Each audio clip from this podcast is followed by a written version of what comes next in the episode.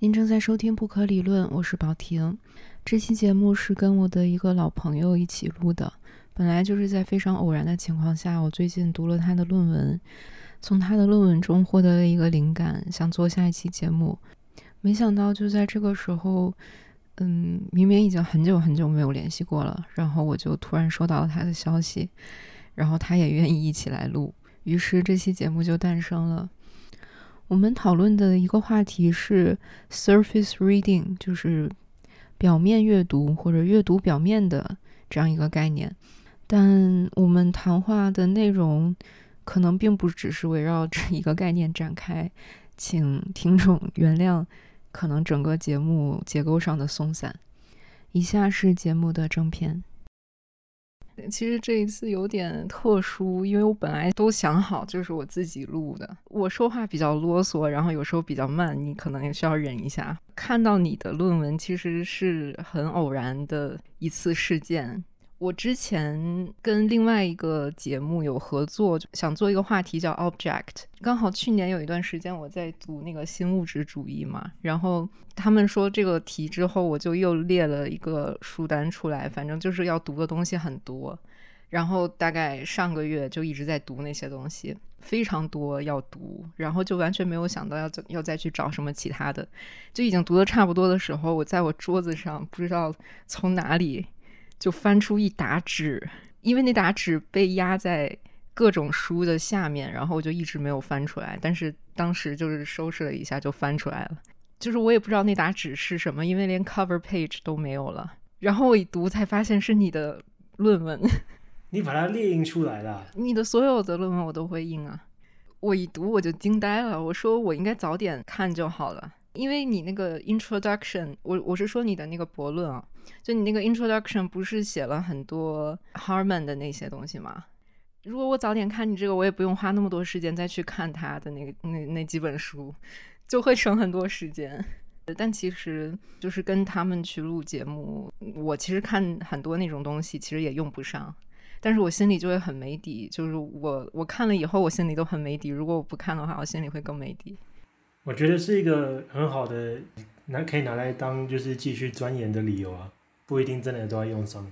看你那个 introduction 里面就写了 surface reading 这件事，然后觉得很有趣，然后我就想跟他们那个节目忙完之后，我我就可以再仔细读一下这个部分。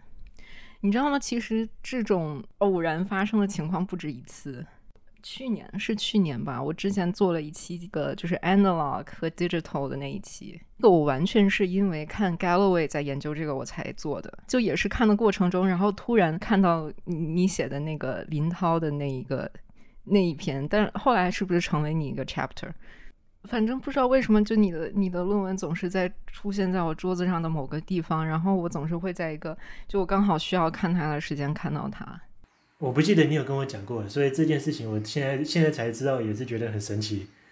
嗯，那个那篇论文应该怎么说？就是我本来是想说把它纳入博论，但是因为原本的写法在写的时候还没有想到 hyperobject 这个切入角度，所以到头来我等于是又又从头来了一遍，又把书读了一遍，然后又写笔记分析，然后又从头就是写了那个章节。但是当然写的过程中有参考之前的论文了，所以该怎么说呢？一半一半。我我现在是这样的，就所有的这种，比如说论文啊，或者是书的 chapter，就如果我没有那个书的话，我是把它列印出来看嘛。嗯，然后我我有很多文件夹，我会把它收到文件夹里面，大概是按主题分类的，可能有人类学的，然后可能有政治相关的，然后可能有什么，就反正就是按这种分类大概去分一分。就是每次我把你的论文印出来之后，就会出现一个问题，就是我不知道把它放到哪个文件夹里面。最终结果就是它会被压在我书桌子上的很多书下面。我突然忘记了，我还没有介绍你。我一直在想我要怎么介绍你，然后我其实一直 having troubles 称呼你的名字。当然我知道你名字是什么，但是我就是 somehow 就是叫不出口。我我自己也觉得我名字不好念，每次念嘴巴都打结。不是不是好念不好念的问题。对啊，我那要我要我自我介绍吗？你可以啊，可以啊。好，大家好，我叫徐景顺，言无许，反正到时候介绍完上面会有打出我的名字，我就就啊，我是呃现在住在台湾台北，从大学开始就是念外文英文这个领域，前年底拿到博士学位，现在在呃桃园的民传大学应用英语学系当专案助理教授。哦，这么这么 formal 的吗？你的自我介绍啊，嗯，都就自我介绍吗？如果是我介绍你的话。就如果如果是以前，我可能会介绍你为在我心目中论文写的最好的人之一，但是我又觉得这样说不是很客观，毕竟大牛那么多，到底是跟谁比是好，到底好到什么程度也很难讲。我现在会觉得，这你是在我脑海中一种像参照物一样的存在。我我需要具体解释一下什么叫参照物。是这样，我最近看了另外一个剧，叫做《Double》，讲的是日本两个男演员，然后他们都是无名小卒，然后想要成为专业的演员。这样两个人，其中一个人非常非常的有才华，天赋型，但是呢，他的生活自理能力比较差。而且他有一个致命的缺陷，就是他没办法读进去文字的剧本。然后呢，他的那个搭档就是一个各方面专业能力都还不错，一直也很努力。他能够看到那个我说的第一个人身上他很有天赋的地方，然后他就决定我一定要让那个人的天赋让全世界都看到。然后他就一直默默的去帮助他，另一个人所有的剧本都由他念给他听，一起跟他去跟他讨论演技。天赋型的人，因为他的天赋实在是太光芒耀眼，就是抢先一步被事务所发现，然后就签约成为进军娱乐圈的演员，然后还被知名的导演发掘。在这个有天赋的人的心里，他心里的目标一直是默默的帮助他的，然后最初让他发现表演这件事是多么美好的背后那个人，哪怕在别人看来他只是一个经纪人的角色。就是这个剧就讲的是这两个人之间的关系。然后我刚刚说参照。造物的意思就是，世界当然很大，有那么多明星，还有很有名的人，但是可能你心里就那一个人，就是让你是一直憧憬，然后你永远以他为参照物，就是我就是想变成那样，是这样一种存在。我我是没有什么偶像崇拜的情节的，但是就我理解，偶像崇拜应该不是想要变得跟偶像一样吧？譬如说我我不会想要哪一天变成泰勒斯，或者是像他一样。就是有名的一个歌曲作家，我但是我从我这个粉丝的位置，能够欣赏他的那个天赋跟他的用功努力，但是我不会想要变成他。我不晓得这个是不是一般人对偶像的理解的。呃，但我又不觉得是那样，就是他不是一种，就比如你是我的偶像，我想变得像你一样。不，没关系，我觉得用你的词一个参照物，我觉得呃也很好，我大概也能理解。呃，我想想，我再用另外一种方式去描述一下。嗯，比如说，你看这个人的东西，会觉得不是用正常的标准去看。就比如说，我读你的论文，我不知道你去写论文或者做 defense 的时候，会不会有一些别的老师跟你说你哪里哪里写的有点问题。就哪怕他们说的完全合理，我也不会觉得那是问题，因为在看。所谓的参照物 的时候，你是完全用的是另外一套标准。然后包括我去看廖朝阳，也也其实也是这种感觉。你不会去想，比如说他的这个，呃，是文笔怎么样，或者说这个他的这个 thesis 到底是不是站得住脚，不是以这些标准去看的。嗯，会会去想，比如这个人他的源头在哪里，然后他今后要往哪个方向去走，在这个探索的过程中。他揭露出的一些东西，永远会给你惊喜。我觉得我读到一篇好的论文也有这样的感觉，但是就是在读这些好的论文的时候，我不会特别留意说是谁写的，因为我也遇过，就是同一个作者，然后下一篇论文就很烂，诸如此类。但是我大概能够了解你想要传达的是什么样的阅读体验。哦，那就那就说明那个作者还没有进入你的那个领域。就是我说的，就是你脑海里的那个领域，就是你还是以正常的标准去看的，因为你还是认为他做他的论文是好还是坏嘛？比如说，我很喜欢日本有一个编剧叫板垣裕二，之前有有那个新的作品出来，就很多人说不好看，然后他们批评那些点，其实我完全可以理解。但是他们说的那些东西对我来说完全不是这个人的缺点。我在我看来是他向我揭露了一些东西，然后那些东西是我完全没有想到的，然后我又多了解他了一些。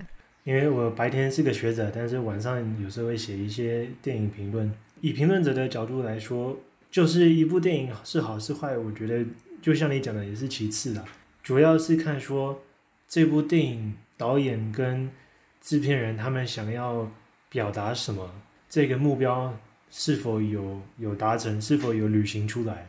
所以有些电影就是你你客观来看确实也是蛮烂的，但是这样的去理解它角度这一种观点去看的话，也是是另一种旅程啊，可以这样说。对，然后那个我也要呃必须跟观众讲一声，就是我小时候在有在西方长大的，然后我现在一直读外文英文，所以其实呃我的中文未必很好，所以请各位观众见谅。听众，各位听众见谅。就是关于 surface reading，想问你几个问题，你准备好要回答了吗？首首先，呃，paranoia 这个理解这个概念，对理解什么是 surface reading 和 reparative reading，对不对？嗯，很重要。好啊，所以这个概念是来自前几年才刚过世的美国一个库尔理论学者 Eve Pasovsky Sedgwick，他就有提到说。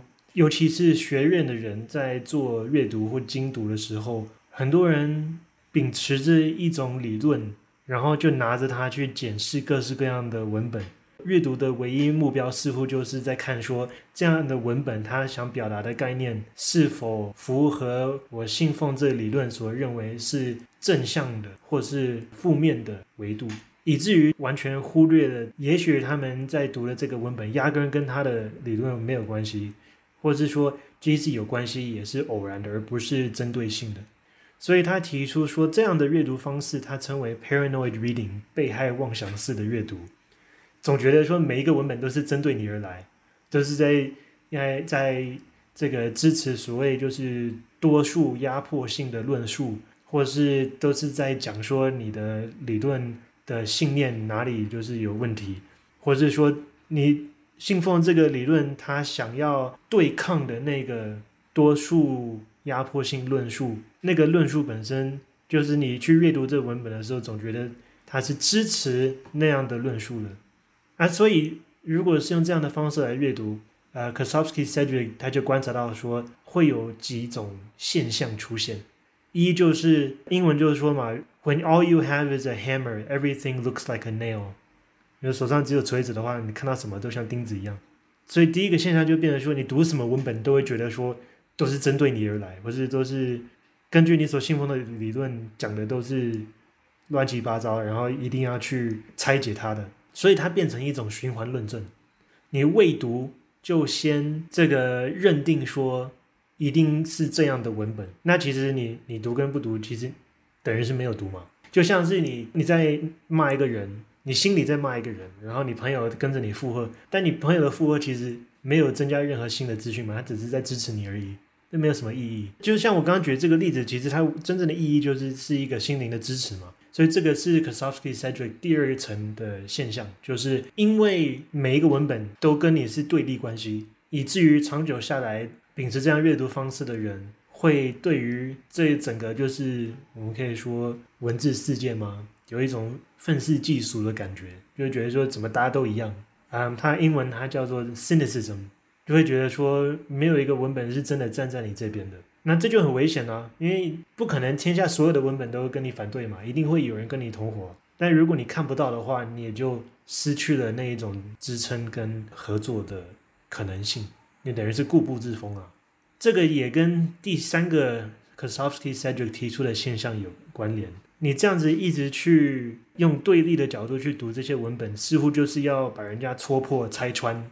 但世界上不并非每一件事情用拆穿的都能解决。有些问题并不是说真相就是这样子，不是那样子，然后是问题就化解了嘛？一定要有下一步的行动。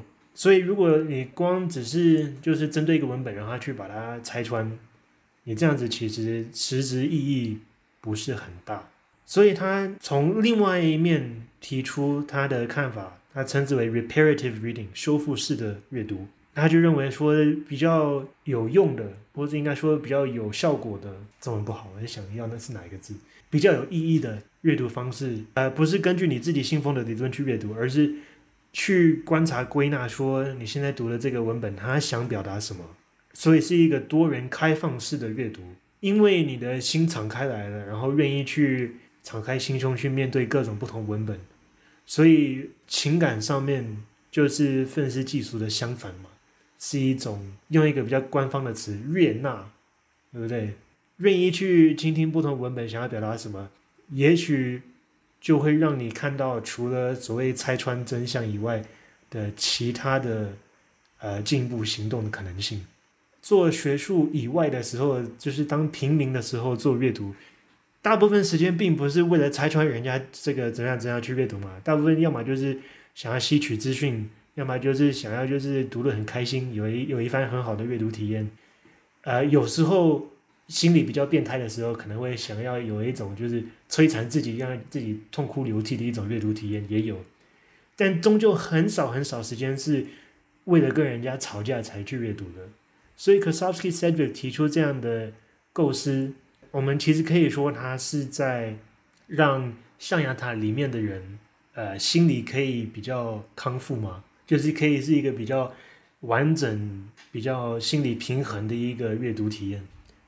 毕竟做人文研究的，基本上每天都在阅读啊，即便是做什么人类学田野调查回来之后，还是要阅读之前的人类学家怎么写的。所以，阅读作为生活这么重要的一部分，过程中对于阅读者主体的影响，也是不能忽视的面向。我想他讲的应该就是这个意思吧。当然，以上都是我个人见解，就也许你去读了文本之后，看法跟我不一样。那个你一开始提到那个 object 也是啊，就是我博论里面写的 object 也是个人见解。就是如果跟其他讨论 object 的人去谈，也许大家都。看法跟我完全不一样，也不一定。你觉得他为什么用 surface 还有 depth 这一组概念呢？表面到底是指什么？表面这个是之后几个学者提出来的名词啊。那个 Kos Cedric 那个时候还他用的主要的意象还是在于读者心态的意象。那后来新纪元开始之后，有几个美国学者，其实他们算是蛮年轻的学者，所以还是有很有研究活力的。他们就有提出另外一个意向，就是 surface reading 跟他们 surface reading 相反，其实不是 deep reading，它的相反是 symptomatic reading，症候群式的吗？symptom 是什么？表征、症状、症状是阅读吗？其实这样讲也通。所以他们在对他们对立面是所谓的症状式阅读的话，意思是说，呃，你阅读所看到的文本的的元素都只是。某一个更深层论述的表征，所以你针对的不是文本本身，而是要，而是去针对那个内里的论述是什么。从这个角度来看，其实就跟 Kosovsky Cedric 提的 paranoid reading 是很类似的。那这一群学者他们提出表面阅读比较接近上面讲的修复式阅读。表面的意思就是你你读这个文本。不是为了去指导它的核心，看它实际上要表达什么，而是单纯就文本本身它是怎么讲的。如果是读一篇故事的话，就是不是去探究人物内心真的在想什么，或者是作者就是塑造这样的故事真的想表达什么，而是说你看这故事世界长什么样子，人物关系是什么，呃，然后他们这些人物观察到什么样的东西，然后这些元素的彼此的关联又是怎么样。他们的这些学者的看法就是说，因为我们平常阅读的时候也都只是这样嘛，就是浮光掠影读过去，表面印象是什么，就是我们的主要印象。所以，真正有效影响一般人阅读体验的论述，就应该是针对这个表面的一种论述。所以，他们之后又写一篇论文，提到一个概念叫做 critical description，批判式的描述。一般我们说批判。跟描述似乎是相反的东西嘛？你描述一件事情之后，接下来针对你所描述的去批判。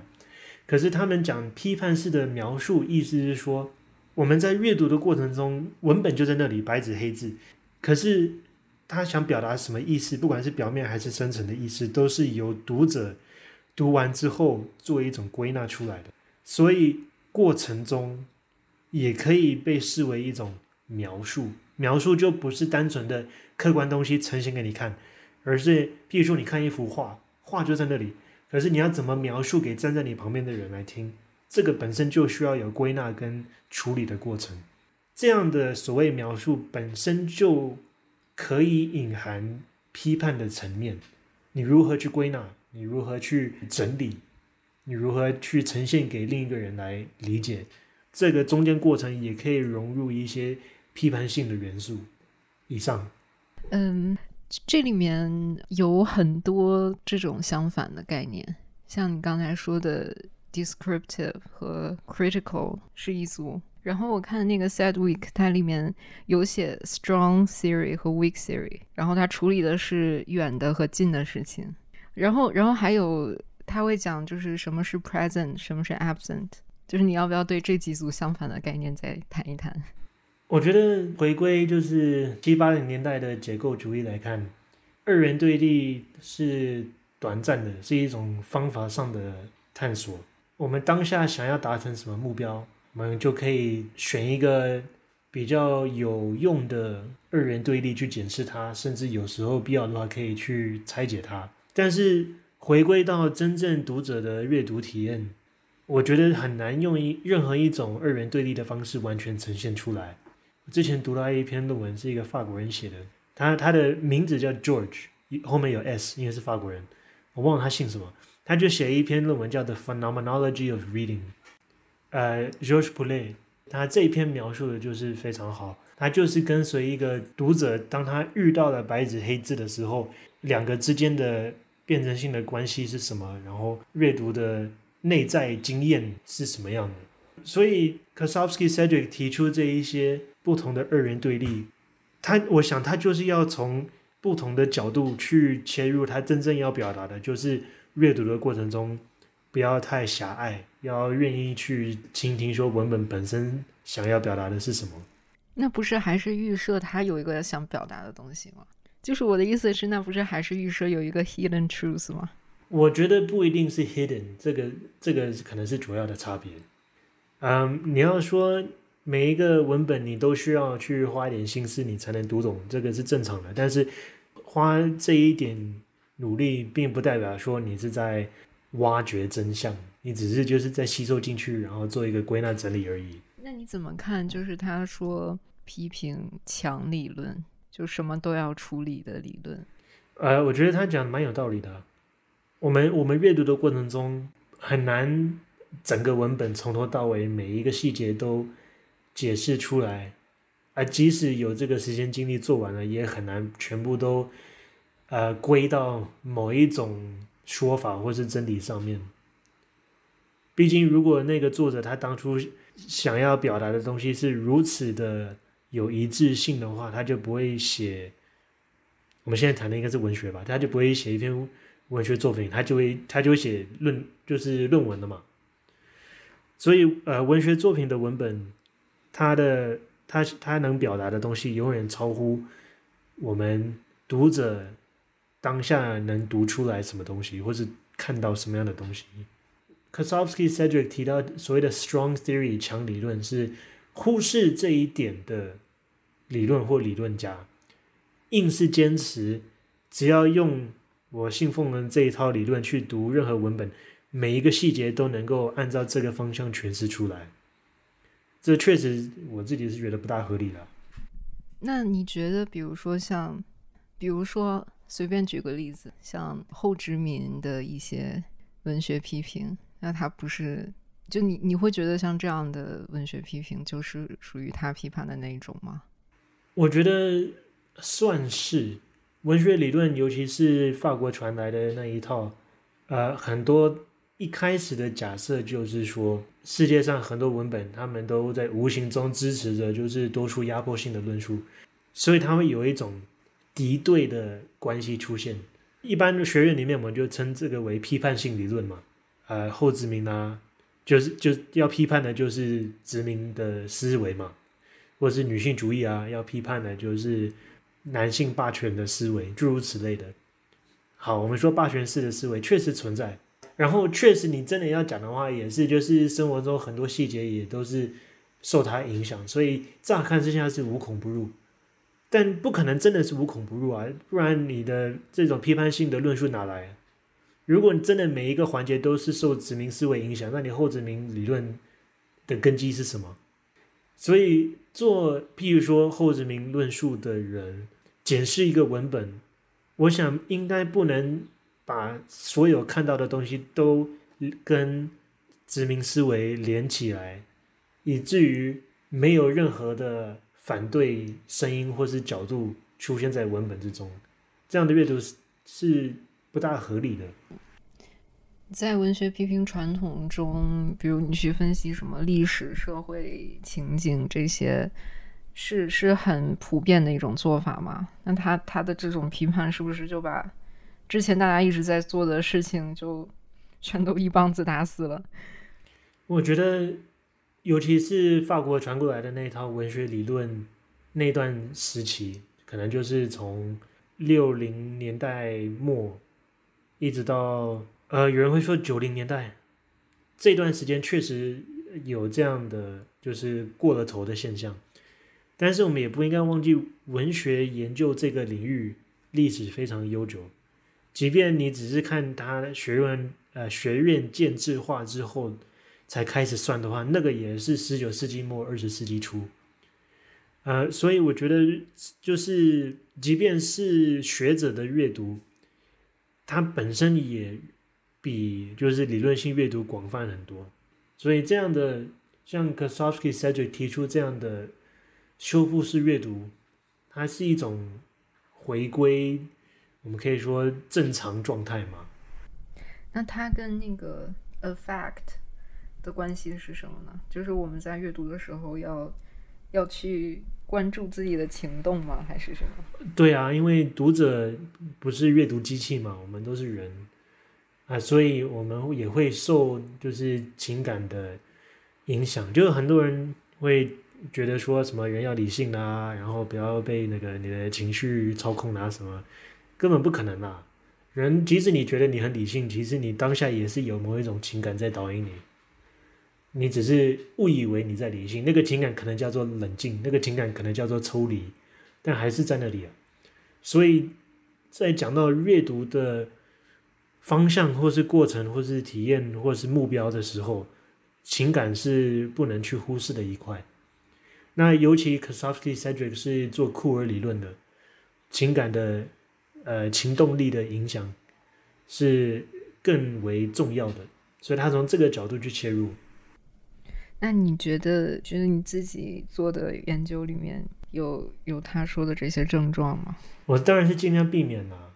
坦白讲，就是我硕士读的不是非常的融洽，读的很开心，但是不是很融洽，主要是因为我处的那个研究所，大部分的老师跟同学都在做法国传来的文学理论，就是一开始也是有有兴趣，然后也去接触了一番。但是终究回到文本身上的时候，我又难以下手，你知道吗？就是当同学们都在做这种被害妄想式的阅读，我总是觉得好像不搭，你知道吗？就是我总觉得硬是硬塞上去的。但我看我看你写的最，就是你至少最近几年写的好像都是这一类的呀。譬如说，就就你这个 hyper object 这个，对 hyper object，我就是我的博士论文。第一章引言跟最后一章结论，确实就是看起来好像都是把所有的东西全部要拉回，就是超物件身上。可是中间三章就是有特别去声明说，三本小说想要表达的都不一样。所以，即便我们是用超物件的角度来看待，但是最后带出来的主题啊、结论啊、情感啊都不不同。因为我是反而觉得你刚刚说。那些不融洽的东西，就是我说的是所谓的理论资源，都是你用的是你所说的跟你不融洽那些东西，然后反而你的硕士论文是，就我觉得是跟你很融洽的。我说的是那个 existentialism 那篇。哦，对啊，所以就是一样嘛，就是是读者个人个人问题。因为你的描述跟我离浅薄的了解有点冲突，所以我想问你一下。哦，就是我不呃，我读硕士那个研究所。没有人在做存在主义的，所以我是非常不容易的找到一个指导老师，然后非常不容易的找到一个口试委员这样子。就是当大家在做什么什么拉缸啦、德勒兹啦什么什么的，然后我跑去四五零年代的法国去做沙特，大家都觉得很傻眼，所以其实就变成就是我自己在那边研究，然后也没有人在跟我对话，我是这个意思啦。那当然就是做，尤其是文学的研究，本来就不需要什么对话，是要跟文本对话。那你怎么后来又又去弄 hyperobject 那些呢？啊，这个也蛮有趣的。就是我进博士班的时候，就是还还不大确定我要干嘛，所以我就当时还在继续做我的沙特研究。沙特在六零年代写的一套书叫做《辩证理性批判》，对，《Critique of Dialectical Reason》，总共有两册，但是他第二册没写完。他中间就有提到一个概念，叫做 “the practical inert”，它其其实就是我们一般生活中的的。物件或是物质，就是人以外的东西。我忘记它也没有包含植物。简单来说是没有生命的东西。那他就有提到说，虽然他们没有生命、没有能动性，但是如果我们人对它施以能动，它也会反过来有一种回响。就最最最粗糙的说法，就是那个牛顿力学第二定律嘛，如果你推它，它就会推回来。呃，但当然，沙特他举的很多例子是更复杂的，譬如说，西班牙在拉丁美洲、南美洲找到金矿之后，然后把这些大量金矿带回欧洲，如何毁坏了欧洲的货币市场？这个就是人对物质有行动，然后物质就反过来对人也有一个相应的行动。那其实现在听我这样讲，呃，尤其你刚刚读过新物质主义，我想很多论述听起来都非常类似。但当时我。还不完全了解说这些新的发展在干嘛。那有一次我就受研究所的一个老师邀请去他筹划的一个研讨会上面发表相关论文，我就讲这个沙特嘛。然后讲完之后呢，观众席里面有一个我不认识的人发问说：“呃，听起来很像 hyperobject 超物件，你觉得观点在哪里？”那我只能摸摸鼻子说啊，我没读过。然后隔天我就去找来读了，就发现哦，天哪，真的很像。呃，所以是从这个。地方开始发迹的，你会觉得就是德勒兹吉他、吉他相关的这些，会就是让你感觉不太融洽的点在哪里呢？他们毕竟是哲学家嘛，他们对于文学的关照只不过是把文学作品当例子，呃，继续阐述自己的哲学思维。但是我们研究的是文学，然后借用人家的哲学论述，总觉得中间好像还少了一块。呃，可能需要多一层媒介吧，才能够真的就是，呃，以有效的或是有意义的方式拿来阅读文本。但是这那那中间这个媒介就是一般说的文学理论。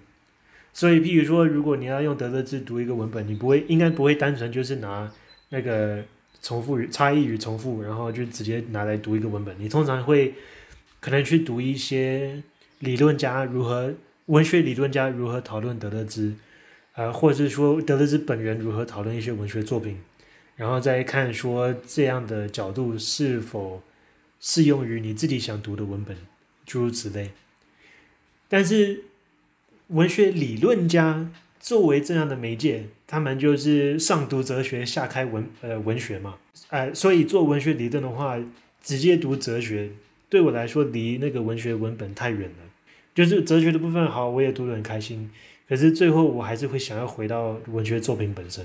所以你的做法不会是去挖掘任何东西，而是他写了什么你就分析什么，是这样？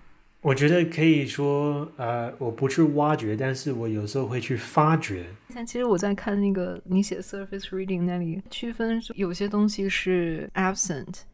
然后我会觉得，就是什么是 absent，这个很很难定义。就是有有的时候，我觉得他确实是作者，他会想把一些东西藏起来。我觉得这是一种写法。那你怎么定义它这个是 absent？我就不是去挖掘出来呢，就很很难办。我觉得你讲到一个非常关键的地方，你等我一下，我看我能不能找到相关文献。所以我现在自己在做研究的时候。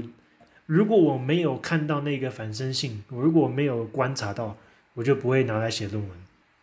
就是我在思考，我在脑中思考说这个文本跟这个理论两者之间的关系。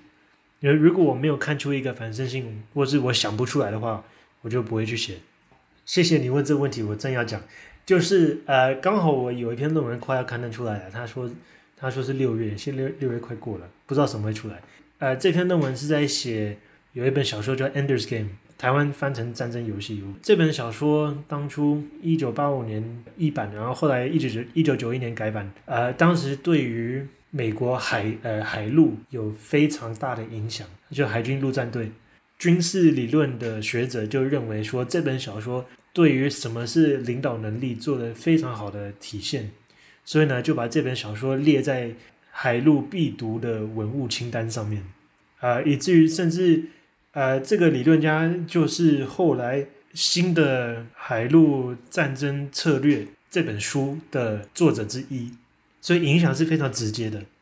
这本小说一直被认为是一个跟领导能力、领导学相关的一本书。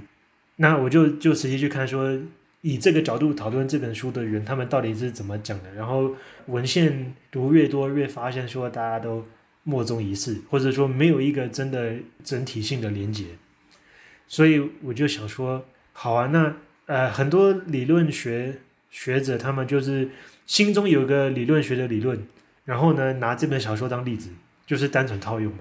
但我想说，那如果我们实际去看这本小说里面体现什么样的领导能力，什么样的领导面相，再拿这个回头去解释这些理论理论家讲的。不知道能不能导引出一个更完整对于领导学的观点，这个就是反身性嘛，所以我就写了这篇论文。我觉得这个是呃双向的啦，是蛮辩证性的，但基本上是可以说去确实是去弥补呃一般人可能不会去想到的这一面。就像你讲的，就是拿文本去读理论。就上次那那个研讨会，你有听廖朝阳发表的那个部分吗？就我我我在想，像你这样去解释的话，就他的做法是什么做法？会议上我一开始没听懂嘛，然后后来我回放了大概有五六遍，然后我觉得我好像懂了一点点。他其实讲的跟你写林涛那个有点像，在我的理解中，就是说社会是数位的变化，但是生命体验是类比。但是他讲的新的内容是他把那个 analog 说成。不是 resemblance，也不是连续跟不连续，而是他给了一个词叫做循迹对应。他用的是精神分析里面一个给病人看的一个积木的图形，然后让病人去判断两个图形是不是同一个积木，就是那个两个图形是有旋转过的。病人需要在脑海里面去想象第一个图是怎么旋转到第二张图的，然后再判断这两个积木是不是一样。他说，就是这个是他定义的 analog，你要一步一步去对。去对应，然后我本来以为他是在说现灯史，因为确实现灯史里面它是有一个从灾前到灾后呃社会的跨越，我我理解啊，他是说这个是数位的，然后但是在这个过程中有很多需要人的复杂的经验去处理的问题，它不是一步能跨过去的。然后在说这个问题的过程中，他就用了很多。别的文本，然后那些文本非常非常出乎我的意料。比如说，他用了一个法国的电影叫《我爱你，我爱你》，然后那个电影讲有一个人被拿来当做实验对象，然后就让他穿越到他生命中不同的日日子里面，然后，然后他还用了。村上春树在就是三一一之后去西班牙领奖的时候的一个获奖感言，村上春树就说：“日本人为什么喜欢看红叶，喜欢看樱花？这种是因为他们在日本人他是与灾难共生，他们是与无常共生，所以越是这种转瞬即逝的东西，他们越喜欢。”村上春树原本的意思是说，就是这个是。日本民族里面对无常的一种美学的体现，但是廖的解读是这些东西每一年都会都会有，它其实是一个时间刻度单位，就是低着头。呃，人们去看，比如看看樱花的时候，虽然从另外一个时间尺度上来说，樱花是转瞬即逝的，但是他们在观赏樱花的时候，那个时间其实是被无限拉长，是无限的。然后这个就是他所说的一个速度的问题，呃，但是我我没太我没太听懂他说那个速度到底是是想讲什么，反正他就是想讲时间的刻度和速度的问题啊。然后他还用了《法华经》，那个《法华经》是他一九九八年就用过的文本，就是佛学的那个。然后他说，《法华经》里面讲了一个菩萨的故事，菩萨已经开悟了，就他要进入下一个阶段，就是 digital 的敬畏的概念。要进入下一个阶段，但是菩萨现在在一个很尴尬、很复杂的位置，因为他自己开悟了还不够，他要去让所有人人类开悟，所以他就要去接触不一样的人，然后帮助他们。就他自己还不能完全的迈入下一个阶段。对我，我就想他为什么可以这里又拿一点，那里又拿一点？对啊，这样的这样的就是我不能说乱抓一把，因为他不是乱抓，但是他这样子就是多元。论述来源，哎，这样讲比较好听。多元论述来源的一种论述方式，其实当时新历史主义出现的时候，Stephen Greenblatt 他就是这样写啊。然后当时也就有人批评他说：“你怎么可以把什么东西都看作是历史的一部分呢？什么文学也是历史，然后什么收据也是历史，然后人家演讲也是历史，太不像话了嘛？那完全把东西都去脉络化了。或许历史研究这样讲有道理，可是文学理论研究就没道理了。”确实就是这样的研究方式，是把你所摘取的东西去脉络化。可是你要的本来就不是那个脉络嘛，你要的是你看到相关的那个点而已。你你说明这个作品本身怎么样怎么样，那个就是你脉络。因为你要的不是作品本身，你要的是作品里面阐述的那一个点。哲学家也常常干这种事嘛，尤其你去看分析哲学，他们就是一句一句的这样这样摘取，呃，也未尝。不行，虽然我对分析哲学看法非常的就是不看好，但 anyway 这样的论述方式是，我我觉得是有效的。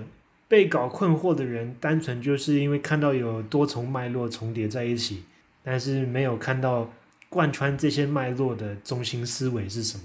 子曰：“无道，一以贯之。”就是你觉得这样摘取跟你原本研究的文本毫无关系的另外一个文本，只只想用那一个文本想讲想说明一个道理，这样做也是 OK 的。我觉得可以啊，当然它不是很理想啊。如果你可以找到一个脉络更接近的文本来讲的一样的东西的话，会更好。但是诸如廖朝阳啦、季杰克啦这些大学者，他们很忙啦，他们生活中无处不是文学理论，那。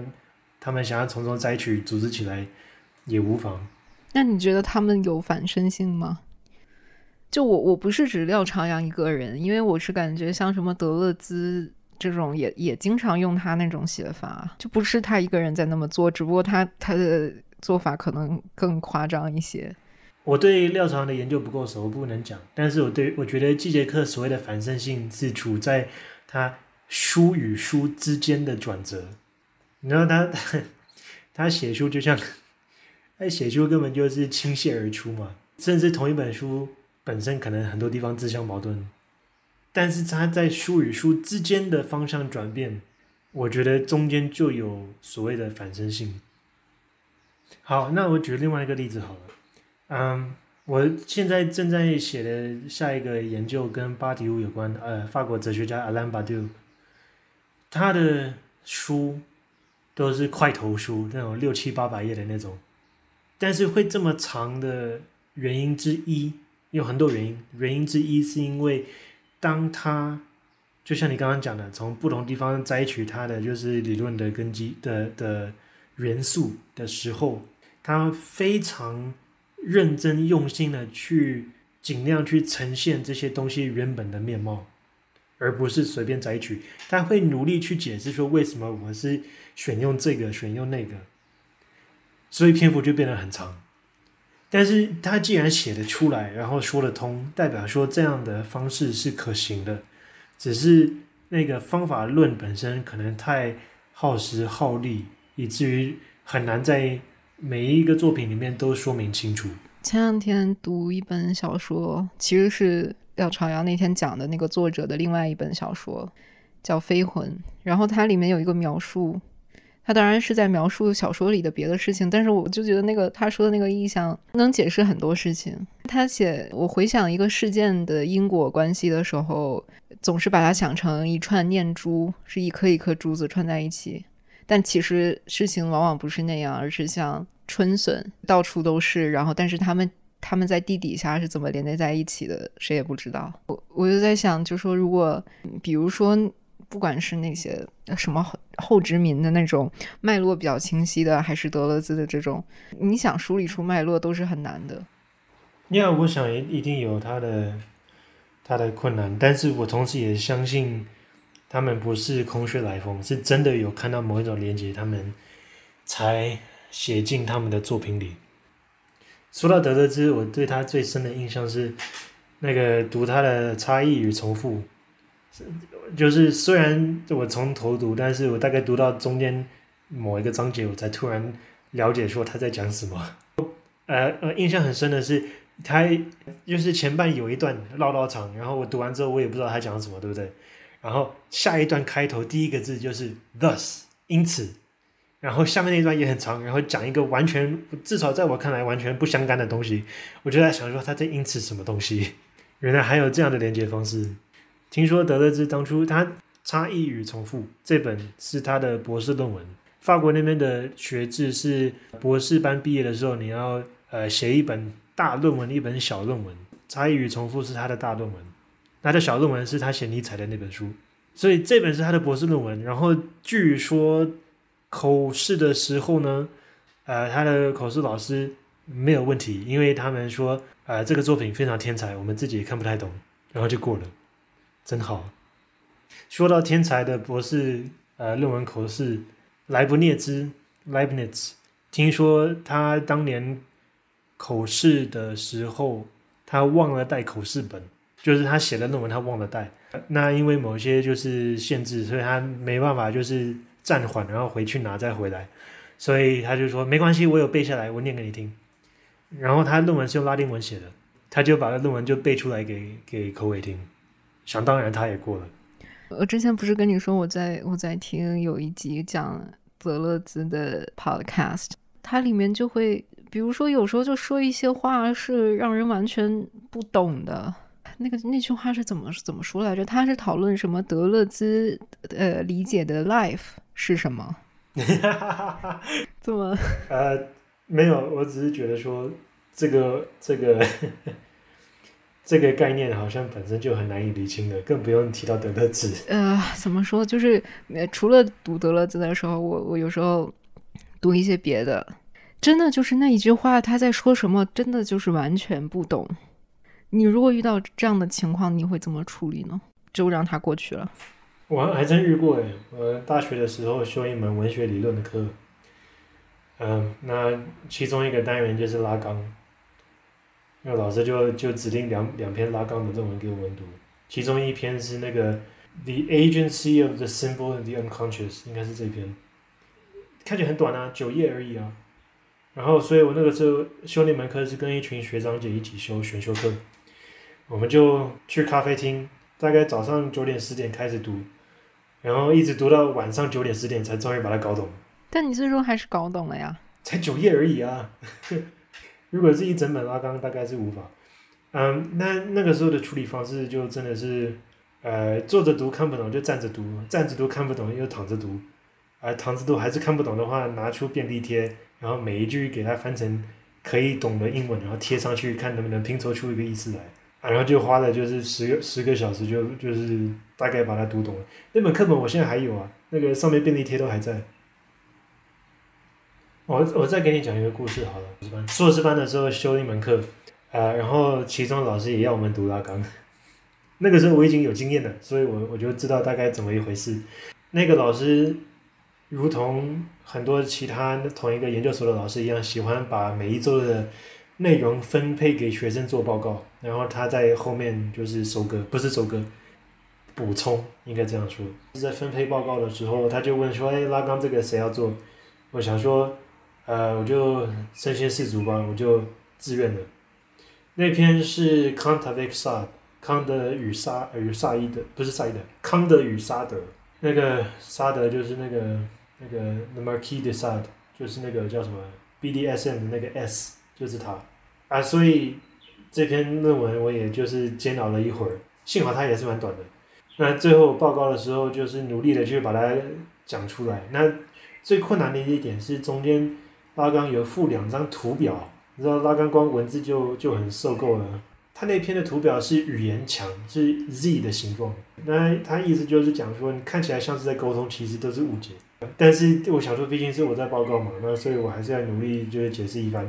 我就花了很大力气在说明这个图的每一个环节在讲什么。他讲了大概十分钟，然后最后讲完之后，我就说，不过因为是拉冈，我也不是很确定，不知道老师这个你认为这样讲对不对？我就转头看着他，然后老师低头片刻，抬头说：“我想我们读拉冈的文章不用处理每一张图啦。”对，这里给你参考。就是看了上次廖朝阳发表之后，我发现就是把他说的话重复放大概五遍以上，我好像可以懂。但如果不重复那么多遍，我就不能懂。这个也跟 critical description 有关啊，因为就是他虽然画是呈现出来，但是你脑袋当下能捕捉的东西不可能全部都吸进去，所以就是你每一次留意到的点。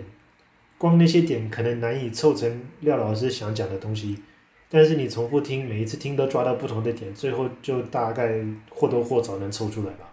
你会让自己尽量不要变成那样吗？不会啊，需要呃，你说我我讲课的时候是不是？呃，就讲课或者在论文里。呃，当然了，如果篇幅够的话，我会希望能够把事情讲得清楚一点。但是廖老师他那一场也是有时间压力的。我光看他的摘要，我就知道说他应该讲不完。呃，其实说到这个天才型老师讲课的体验，我记得那个时候，呃，硕士的时候也是懵懂无知，然后第一次去听德勒兹的课。那个时候那个老师，好了，这故事是正面的课的故事，所以我就讲了，他名字是李红琼。对，是就是廖朝阳的得意门生。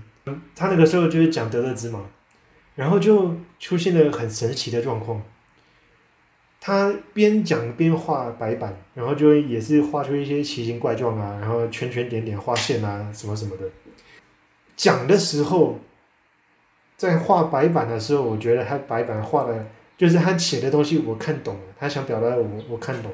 可是他一旦讲完，转身，我一眨眼，那个白板上面的东西我什么也看不懂。你觉得他自己是是清楚的他在讲什么的吗？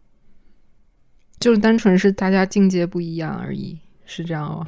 对，那个时候那一堂课修完之后，呃，我跟一个朋友一起离开教室，然后也在讲说李老师真天才。然后我朋友就说，我从来没遇过一个老师脑袋这么开，His mind is so open，就是开到已经快掉地上了。就是他这个理论性的联想力跟那个能够把。隔好大一段距离的两个东西产生连接的能力，我觉得这是很重要的。其实你之前写那个林涛那个，我还蛮意外的。我我怀疑你可能上了是不是，比如春燕的课上一些产物。哎呀，被你看出来了。没有啦，我致谢里面就有谢他。还想问你一个概念，Sedwick 和很多人他都提到文本。还有文学批评之间的关系是叫 mimetic relation，你有印象吗？这个中文要怎么说啊？模仿的，就我我其实没有太懂他说这个模仿的关系是什么意思。呃，我也不太了解，但是我想其中一种诠释方式可能是说，文学理论既然是介于哲学跟文学之间，可以说它的内容虽然是取自哲学。但是要让它能够有效的去诠释文本，它本身的论述就必须要有某种文学性。譬如说，如果你去读分析哲学的的论文，读下来会觉得很干，因为它就是一点接一点接一点，就是一个论点接一个论点这样子，然后下一个论点都是在要么补充上一个论点逻辑不足的地方，要么就是在回应可能有人挑战上一个论点的逻辑问题，就读下来就很干，就像在堆积木一样，有没有？但是文学作品就跟这个相反嘛，即便文学作品本身重点不在于其故事，但是在呈现的方式，啊，应该说比较有所谓文学性的作品，就不是用堆积木的方式在呈现嘛，它可能是横向联系，可能是一个比较有机的，比如说以人为本的一种联系，呃，一种展开方式，应该说开展一种开展方式。那文学理论。要能够去诠释这样的文本，它本身也必须要走类似的套路，不是堆积木出来说这个点讲的是那个，那个讲讲讲的是这个，而是说文本这一个点，你如果用这个理论来看的话，它可以开展出很多发展的面向，然后这个发展的面向去开展开来，它等于是在。仿你一个人的思维方向，或是一个体验的方向或轨迹。其实我刚刚翻到了，它是原本是 Adorno 的说法。哦，对，那就更接近了，因为 Adorno 他他他虽然是哲学家，可是他的论述本来就很跳跃，嗯，所以可想应该是这个意思没错。等你稍等一下，我我看一下这个怎么写的。就基本上，其实看的这几篇就就还好，没有什么。呃，至少他们想说的东西都在表面上。找到 Not surprisingly, then Adorno elsewhere suggests the desirability of a mimetic relation between critics and their objects. As he wrote in his essay on the essay form, nothing can be interpreted out of something that is not interpreted into it at the same time. And he adds a bit later, thought's depth depends on how deeply it penetrates its object not on the extent to which it reduces it to something else。就是这个 mimetic relation 是什么意思，以及他说的这个 penetrate 是什么意思？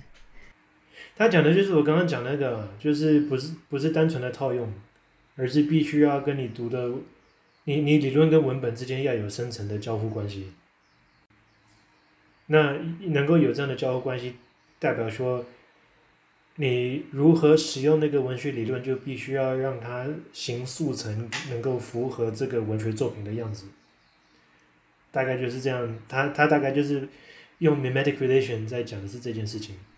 我我明白了，就是能不能这样说？很多人的做法是让文本看起来像是理论的样子，但他认为是理论看起来要像文本的样子，是这个意思吗？所以。以上的谈话是针对这两句史上最长的一个解释。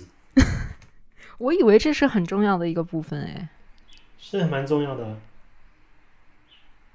其实也还好。啊，嗯，OK，我我还想问几个，就是你个你自己研究方向的问题。哦，你刚刚在，你刚问我说博士班在干嘛？不好意思，我刚刚忙着找论文，没有认真回答。对，所以自从有有人跟我提了 Hyperobject 之后，我就去读了。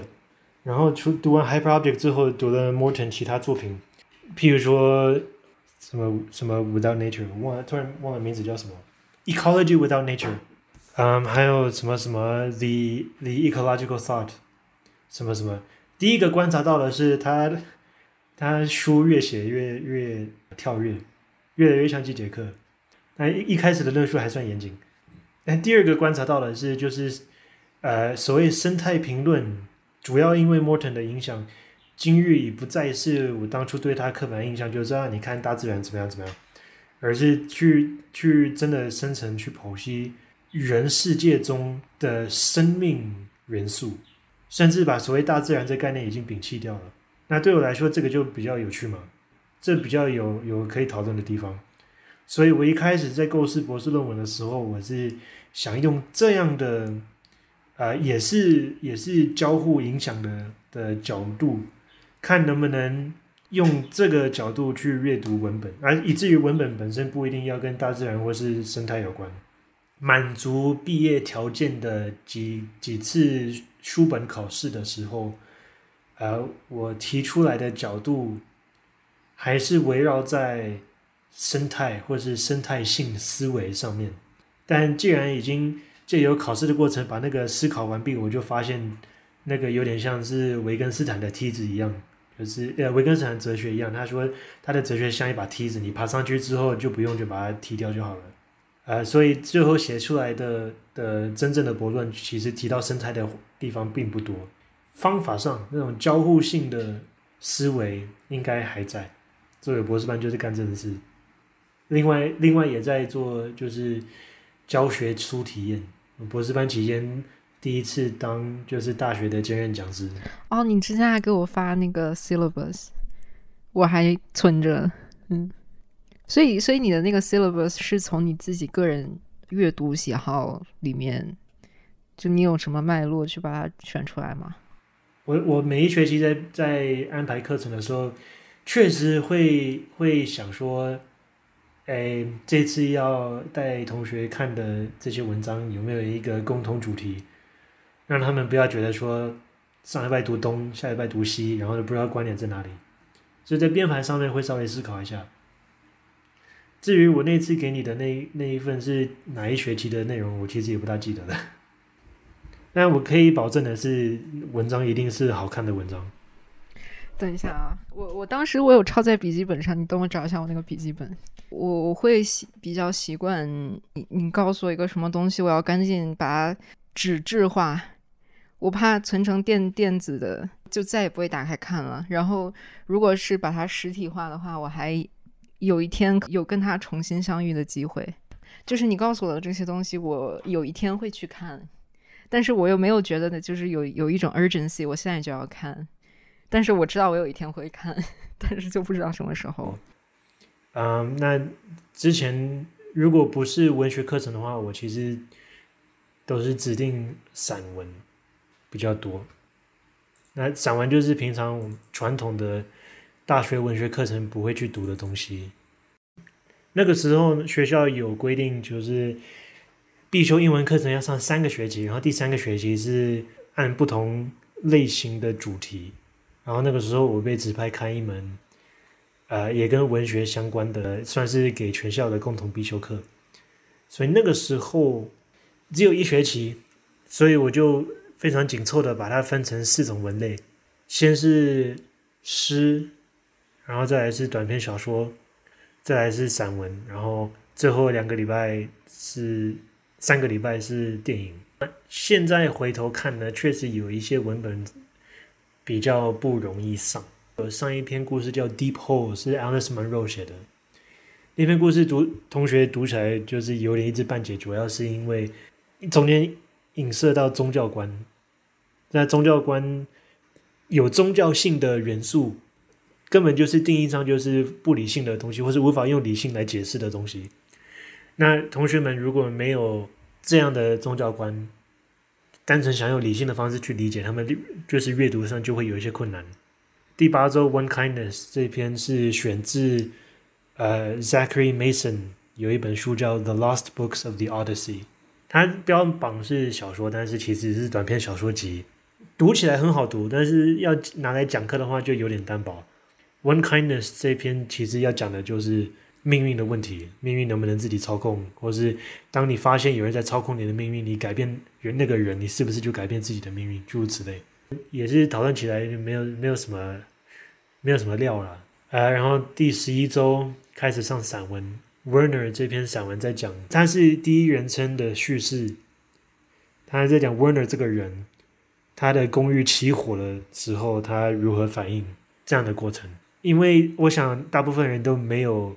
待过正在失火的公寓，所以他想要让读者理解那个状况是什么一回事的时候，他常拿一些比喻，从他人生这个 Werner 这个人的人生的其他呃人生阶段的经验，比如说小时候怎么样怎么样，或者是未来怎么样怎么样，然后拿来跟他当下状况做比喻，学生就就不懂为什么要这样子啊，不懂那个用意，然后也看不太出来那个观点在哪里，因为他。也是蛮有文学性的，他写的有点隐晦这样子，所以也是上起来比较比较寸步难行一点。你会有区分你自己关怀的东西，跟你想分析研究的东西有这个区分吗？有啊，我其实觉得我拿来做学术的文本，其实是跟生活其他面向都蛮脱蛮脱钩的。呃，譬如说我对电影的兴趣，基本上就是写评论跟教学。然后阅读文章的兴趣就是吸取新知，然后有时候也会拿来教学。那做研究的东西就就完全就是另一回事。为什么会这样呢？为什么会这样子哦？我觉得是因为每一个不同的面向的需求不同，教学方面要选一些学生可以听懂的东西，自己做研究选的文本就必须要是我觉得就是能够写出一篇论文来的东西。有那个深度，能够搭配文学理论，我们上面讨论的那些事情，单纯个人就是体验跟享受的，就就是看我自己审美观，不用特别就是开展它。那当然，我写论文的的作品，我基本上也都是蛮喜欢的啦。除了林涛那本，林涛那本，林涛那本真的很痛苦。我但我那本读完之后，我虽然觉得很痛苦，但是我也觉得说很值得去开展，所以我才会去写。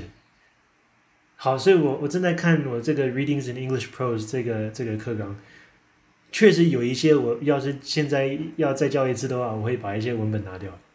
比如说第三周 The Silence of the Asano 这篇短篇是来自 Ursula K. Le Guin，就是对前几年刚过世的一个非常非常知名重要的一个科幻奇幻作家。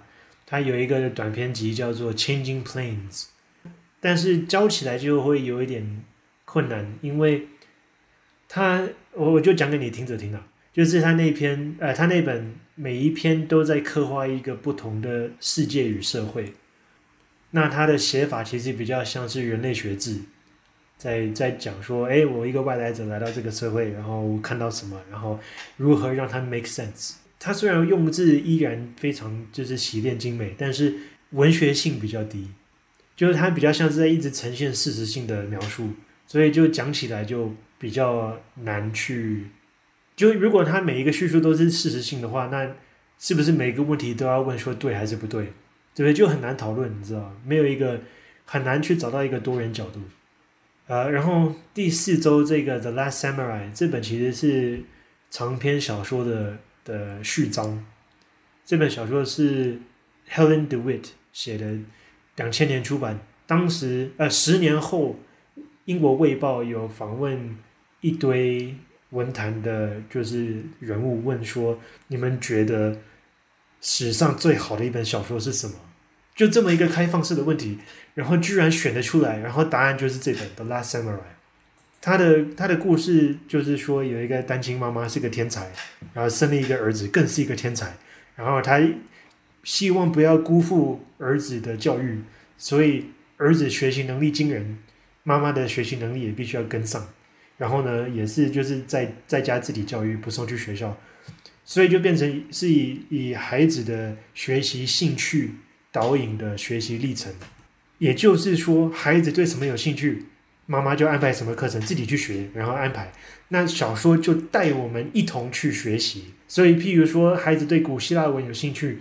呃，那妈妈编排相关古希腊的文章或教材的时候，读者也跟着上，啊，所以当时被誉为就是非常罕见，是能够真的带领读者学到东西的小说，而且是读者未必有兴趣的东西，但是还是学得起来。就有一个评论家说，这本小说的最大的优点就在于让读者了解，真的没有什么是学不起来的。这本小说很厚，里面内容五花八门。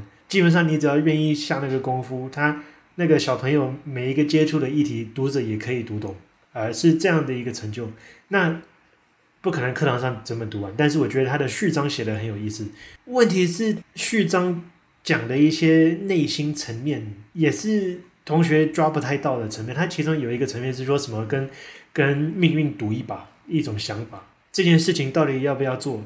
这就是从出生以来，我的各种运势告诉我说应该不会成功，我就这么做。如果我成功的话，命运就被推翻了；那如果失败的话，我可以归咎在命运身上，诸如此类的一些转变。然后同学就是有点听不懂，我觉得可能是人生历练不足吧，还没有遇过这么的进退维谷的状态吧，或者是对于自己人生的整体怀疑，可能还没经历过。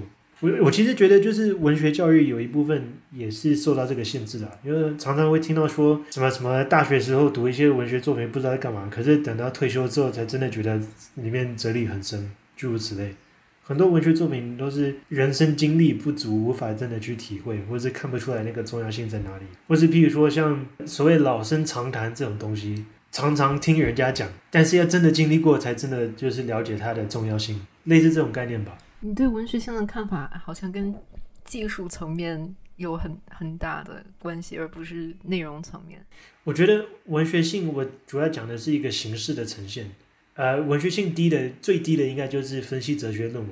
文学性比较高的就是不但提出呃，不但有一个想讲的东西，而且还会就是周遭的脉络以及可能延伸的横向联系，然后呈现的方式也会比较精精炼。有设计过什么，这些全部加进去，啊、我觉得这个是我对文学性的看法。你现在你现在的研究方向你要怎么描述呢？哦，我下一个计划要用巴迪乌去去翻新乌托邦文学理论。我之我之前读了一本乌托邦的书研文学研究的书，诶然后后来我一查，那个作者好像是台大的老师，张慧娟老师的那个乌托邦文文本变文学的流流变，对对对，对，就是那一本。我也是硕士的时候修了张老师的课，才对乌托邦文学有认识。他那里面分了好多种乌托邦，我之前都不知道有那么多种，什么反乌托邦、后设乌托邦，什么什么什么。对啊，后面还有嘞，什么批判性乌托邦、批判性反乌托邦，还有什么有一个最近读到一个叫做 fallible，呃，中文该怎么讲会比较好？有缺陷的吗？有缺陷的乌托邦，有缺陷的反乌托邦，还有 dystopia 跟 anti-utopia 的的差别，就是一个蛮庞杂的一个一个领域，你怎么会想到要做乌托邦呢？就是因为很庞杂、啊，我就觉得说应该可以整理出一个好一点的一个呃论述架构吧。你知道，就那天我听廖朝阳发表的时候，他无意中说的一句话，就是跟他跟他发表的内容都没有关系。他无意中说的一句话让我非常非常在意。是刚开始的时候要介绍一下那个现灯史的作者嘛，就多和田叶子。然后他在介绍这个作者的时候，他就说多和田是在德国念的博士，然后他的博士导师是德国顶尖的研究本雅明的一个学者。他提了这么一句，因为我后来看了几本多和田的书嘛，他自己其实都很少提这个事情，然后他也，他其实就是跟文学理论那些东西也不怎么沾边。虽然他自己写的小说理论能量是很大的，但是他自己本人是不去不太搞那些东西的。但是，但是我之所以会对他介绍多和田的时候提提到这么一句很在意，是因为他在注意这个人的，我一开始说的这个人的源头在哪里。他有在想这个事情，就像我在看掉的东西的时候，我会想哦，他一九九八年就研究《妙法莲华经》，今天又讲了《法华经》，但是其实内容是不一样的。然后我会想，他现在想的这个东西之前的源头在哪里？所以，所以你刚刚说，就是你做乌托邦研究的时候，我会想，那那这个就是你你的这个源头在哪里？呃，就是我修张老师的课程的时候，也是刚好那段时间，呃。发现了巴迪乌的的研究，然后会那个时候我就觉得好像这两个是可以搭起来的，可是那个之后对巴迪乌的认识还不够深，所以写出来的课堂论文现在就是就是废纸了，基本上。但是那个构想还在，中间因为要要拿到硕士学位，要拿到博士学位，一直没空去去处理，现在终于有空了，主要是这样吧。哦，然后同时那个。巴迪乌的《存有与事件》（Being an Event） 第三册完结篇英译本快出来了，所以也是一个很好的契机。哎，你那个你那个博士论文，呃，你的那个中文摘要真的有点夸张。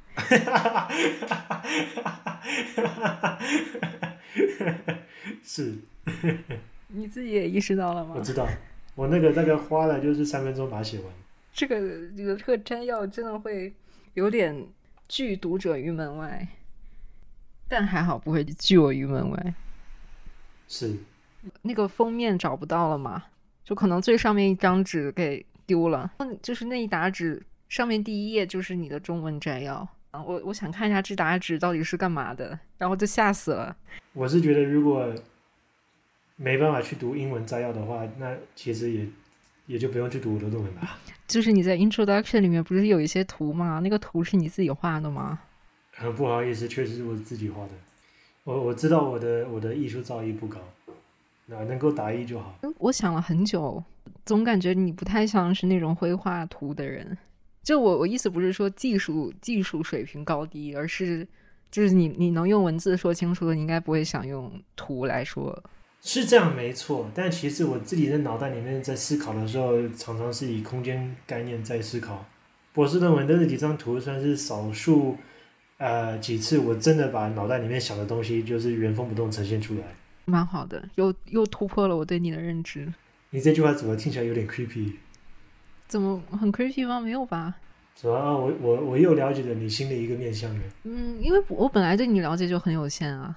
我我一直是觉得，嗯，就别人写的写的一些东西都是怎么啊？我我换一种说法吧，就每次看你写的东西，然后我会就是对你的自信感会不断的被加强跟验证。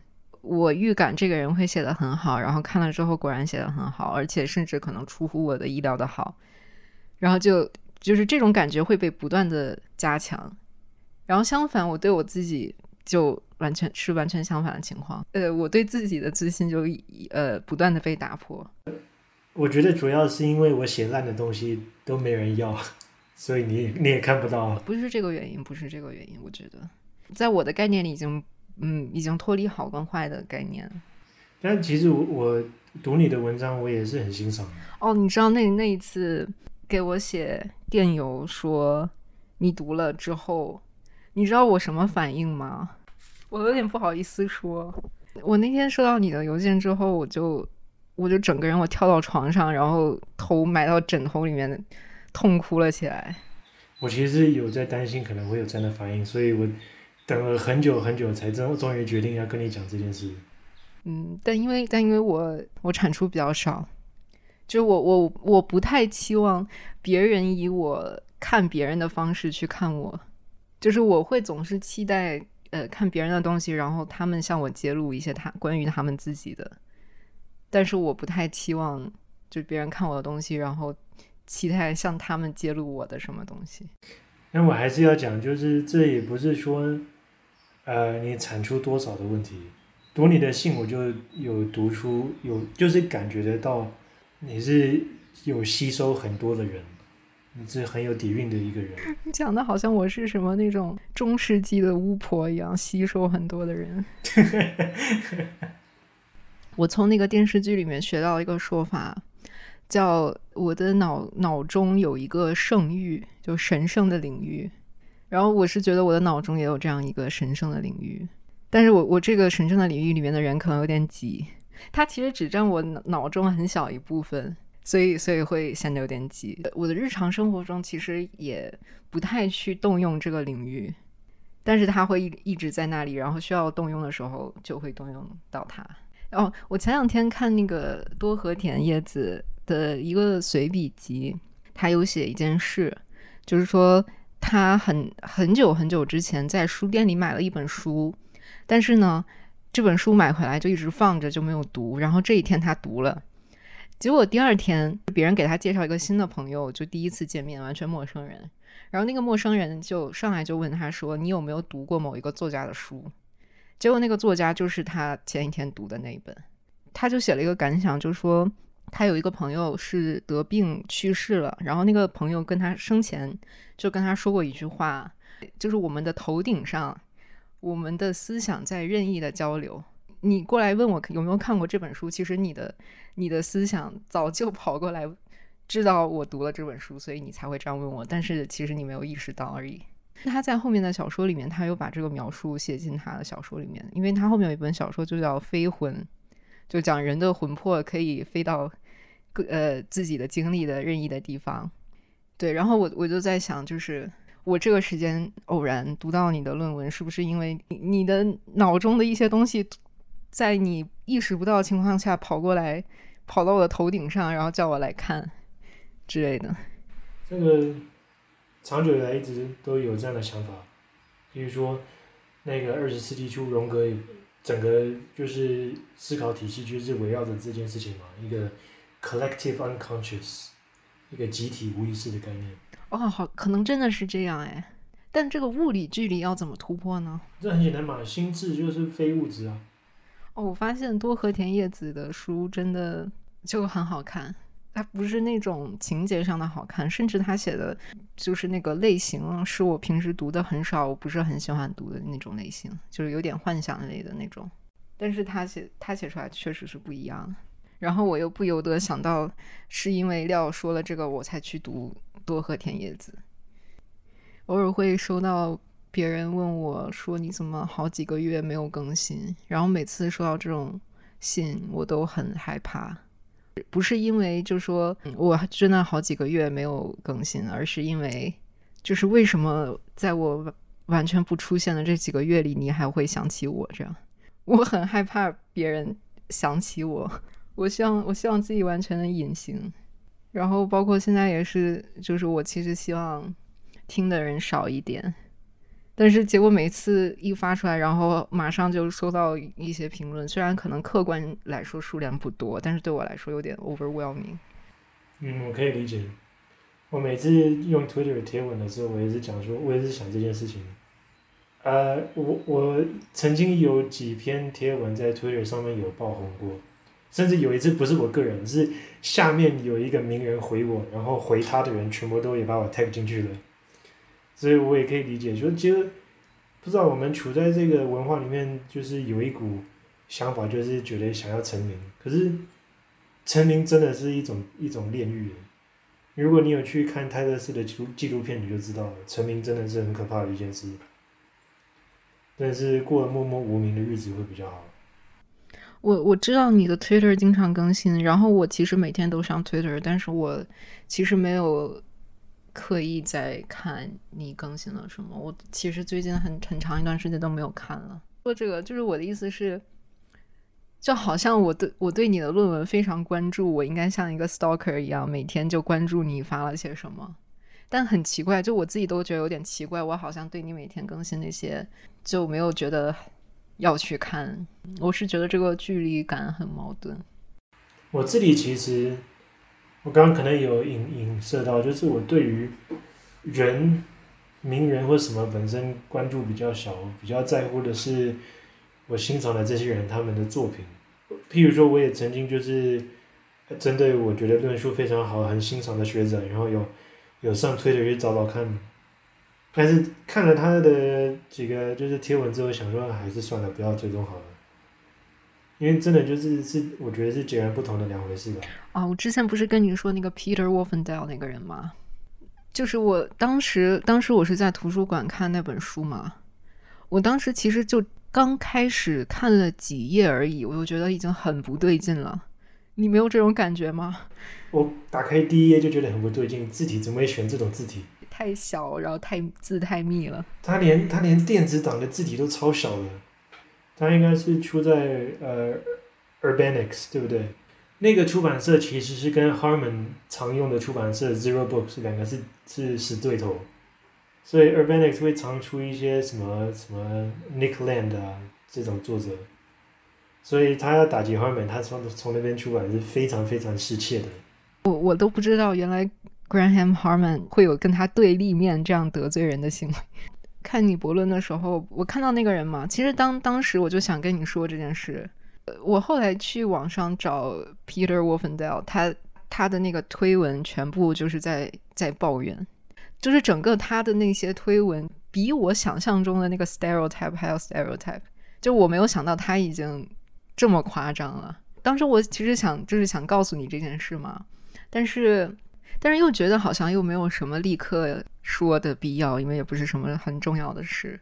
就其他有一些时候，可能也想跟你说一些东西，然后就觉得好像也没有什么一定要说不可的理由。然后就这样，其实好像就想说的都没有说，但是好像也没有压抑自己的感觉。也许知道可能有一天会说的，只不过不是现在。就他还在我脑中那个领域，但是就我日常也不用调用它，就让它先放着。呃，你你最近读的一本不是出于学术兴趣去读的书，让你觉得比较有意思的，你可以分享一本。唉，很久没有了哦。不过我如果不不限于书的话，《纽约时报》从二零一一年到二零一五年之间，布洛格专栏。每天都有至少一篇文章在讲美国内战，可能是刚好那一个日期发生的事情，可能是呃他们是按时间顺序，所以可能是那一大那一段时间左右的一些脉络性的解释或介绍。诶，阅读速度我用的软体刚我说五到九分钟之间，它好像是呃都是一些知名学者写的。那我最最近在看这个，很长诶。它分八个章节，然后一个章节大概有有五十篇文章吧，所以我现在读到第二章，已经花了我半年了才读到第二章。他是从林肯当选开始讲，然后目前讲到美国内战开战前夕，后面还有很长的一段路要走。因为通常我们读历史书籍都是单一作者去去摘选出他觉得哪些事件比较重要，或者他用哪些角度去切入。可是《纽约时报》这个计划用这么的缓慢的速度来前进，基本上可以说是每一周的脉络，甚至是不同的脉络都呈现给我们看。所以，比如说不只是重要历史事件，还有一些，譬如说当时女性的反应，然后当时奴黑奴的反应。当时的国际局势，呃，还有就是西部在干嘛？内战的时候，很多人会忘记美国西部另外也有一些发展。一个是一个比较全面的观点，我比较欣赏的是这个。当然，我是觉得我读完之后会忘光了，但是至少有这个体验。好，如果不要管上一本的话，我可以推荐一本，呃，它叫做它是很短的一本书，有人说是中篇小说，它书名叫《How This Is How You Lose the Time War》。这个是你输掉时间战的方法，这个就很复古了。它是书信体科幻爱情小说。它这本书很很特别的是，呃，它是书信体嘛，所以是两个主角之间，所以它是两个作者合著，一个人扮演一个人，另外一个人扮演另外一个人，所以很明显感受到就是两个人不同的风格跟看待事情的角度。这本小说真的是。太神奇的，我跟你讲为什么？它的基本架构是这两个主角是未来两个敌对组织的探员，他们的任务都是要回溯到人类历史的关键时刻，去影响那个事件的发展，导引到他们各自存在的未来点。那所以其中一个组织是走科技路线，另外一个组织是走自然路线。呃，但虽然是自然，但是也是科技化的自然，就是那个科技的根本是以以生物学的呃元素去发展出来的科学。因为是时间探员，所以基本上彼此相遇不到，但是他们会在这个任务达成之后留下书信，但是书信的那个那个样貌也是非常奇特的，是那种就是超未来科技才看得到的那种书信。然后借由这样子的书信，一开始是调侃，但是后来越写，然后两个人的感情就越培养出来了。然后最后的结局是，又是玩那种翻转时空的那种把戏，我我就不破梗了。那是一个很天才的结局。他出到了结局之前，那个用字，那个浪漫书信的浪漫元素，真的是非常非常非常的浪漫，看得我觉得自己都脸红心跳了。他一开始的架构是这样嘛？那所以每一章每一章的章节就是看起来都很像，就是先有一个事件，这那一章的主角到了之后发现为时已晚了，但是有找到一封信，然后接下来就给你看那封信，每一章的结构都一样，所以一开始读起来会觉得说，就是前几章哦很新鲜，然后阅读会觉得说有点重复有点单调，但是至少对我来说啦，正想要放弃的时候，下一章又又就是带出新的东西来了。就是从敌人渐渐开始萌生，就是恋爱的氛氛围出来了。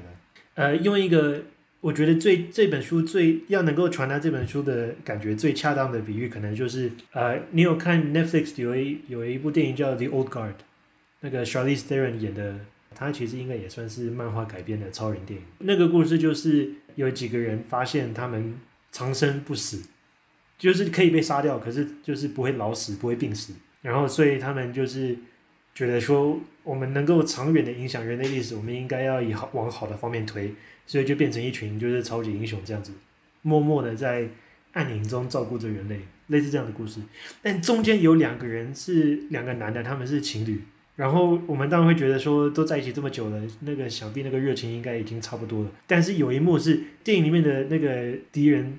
把他们绑住了，然后要把他们送去，你也知道，就是什么生物科技的那个实验室，要看什么长生不老之类的，都要做人体实验。他们两个被抓住，然后塞到车子里面的时候，坏人要把他们打昏之前，他们最后一刻的那个对彼此的发言，就是那种就是相爱的宣言。又浪漫，然后用，因为他们活了很久，所以呃文学造诣其实也不错，所以就是又浪漫，然后就是非常文绉绉的，就是剧本在写的时候想想必是写的想了很久才写出来，但是当下好像是即时瞬间的，就是表达自内心的爱恋，只能用如此文绉绉的高尚的文字才能表达清楚那样的的情感的强度。我觉得读这本小说大概就是这样的感觉。电影也推荐一部吧。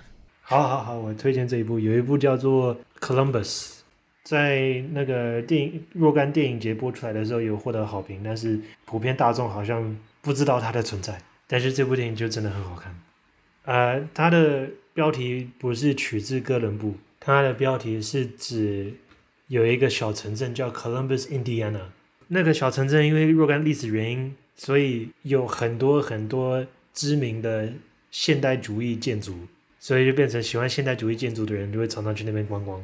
然后，所以这两个人因都因为各自生命中的原因卡在这里，然后彼此有一些看不开，啊，彼此相遇之后聊一聊，然后看一看一些现代主义建筑，然后就看开了。被我这样讲好像不是很好看，但是很好看。以上就是本期节目内容，我们下期再见。